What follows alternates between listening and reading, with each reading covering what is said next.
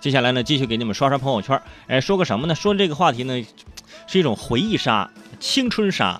就是你想到这个问题、这个话题呢，就可能会非常的悲伤，因为，呃，一谈论这个呢，就感觉自己年纪比较大了，那比较老了。什么呢？我想跟大家说一下，之前大家都用过的一些手机，哎，用这手机呀来唤醒大家前世的记忆，是不是？想当年那时候。大家就是还还用这个二 G 的网络，是不是看着这个这这个这个手机，或者看这呃电脑上网，看这个浏览器的进度条一点一点的往前移啊，上网看看小说，我的天哪，你就看着那同心圆的永远的不停转啊，就在那转圈，更新不了，而且那手机按键又小又硬，手指粗的，一不小心就能把九个键一次性给按一个遍了，是吧？而那时候主打那手机是哇，两百万。像素哇，高到吓人！那时候两百万像素已经高到吓人了。你想想，那时候手机能有两百万像素，我的天哪，简直逆天！但是你想，两百万像素拍出来照片，你稍微一放大就自带马赛克的感觉。我跟你说，啊，那时候这一个游戏才几百 K，啊，或者贪吃蛇、推箱子，而且那个时候游戏都有一个相同的特点啊，就是不论是人还是动物，都在一个密闭的狭小空间里不停的蠕动，是不是？没有那个宽广的界面，除此之外，那个时候还是一个比拼外形的年代，上滑盖下滑盖侧滑盖旋盖啊，旋式翻转盖 哈，反正都是各种盖啊，双面手机、折叠手机啊，还有各种的街机。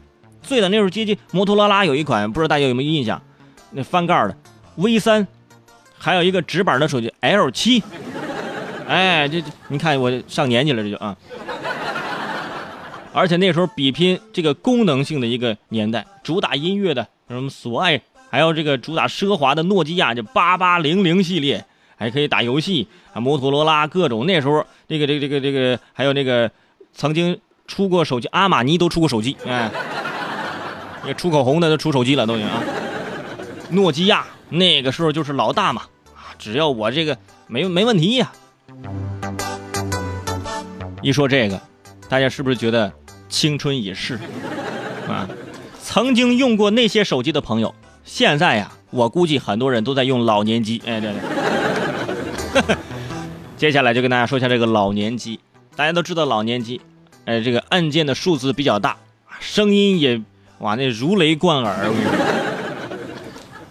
用这老年机就是普通的听筒模式，你就去接听，就跟其他手机免提似的。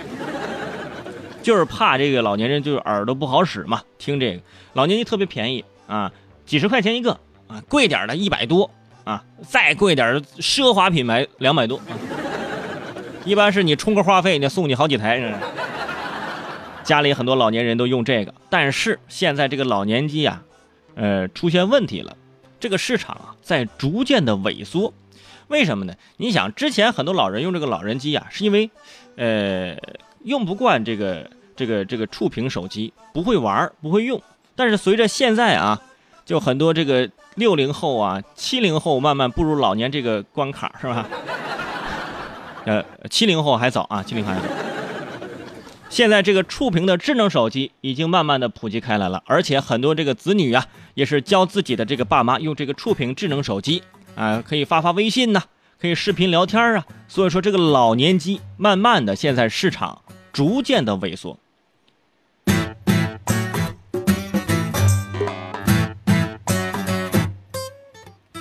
之前这个老老年机还有一个特点，就是可以当老年的 M P 三，可以下很多音乐，去跳广场舞是吧？你把手机往那一放，把那功放打开，那整个广场能听见啊，一起跳舞。现在现在不用了啊，现在人家都有那种智能音箱啊，直接插个 U 盘或者是直接蓝牙都可以放很好听的音乐。所以说现在。这个老年机的这个手手机的这些厂商啊，也在寻求转型啊，转型转什么呢？开始做儿童手表了。哎，你看他们就是两头走，你看两头两头堵。老年人这边不用我的，我就做儿童这个会打电脑、会打电话的手表，反正就是高新的技术我没有，我就能满足这一个目标群体。哎，就很尴尬，是吧？而且现在很多人老年机啊，他只能用。二 G 顶了天用三 G，四 G 用不了，没有那功能，四 G 用不了。对吧？你打个电话就话费有时候都有点害怕都啊。有些老年机还自带这个拍照，像素三十万，我天，像素三十万，现在都已经前后两千万柔光自拍了，都已经，他这还三十万。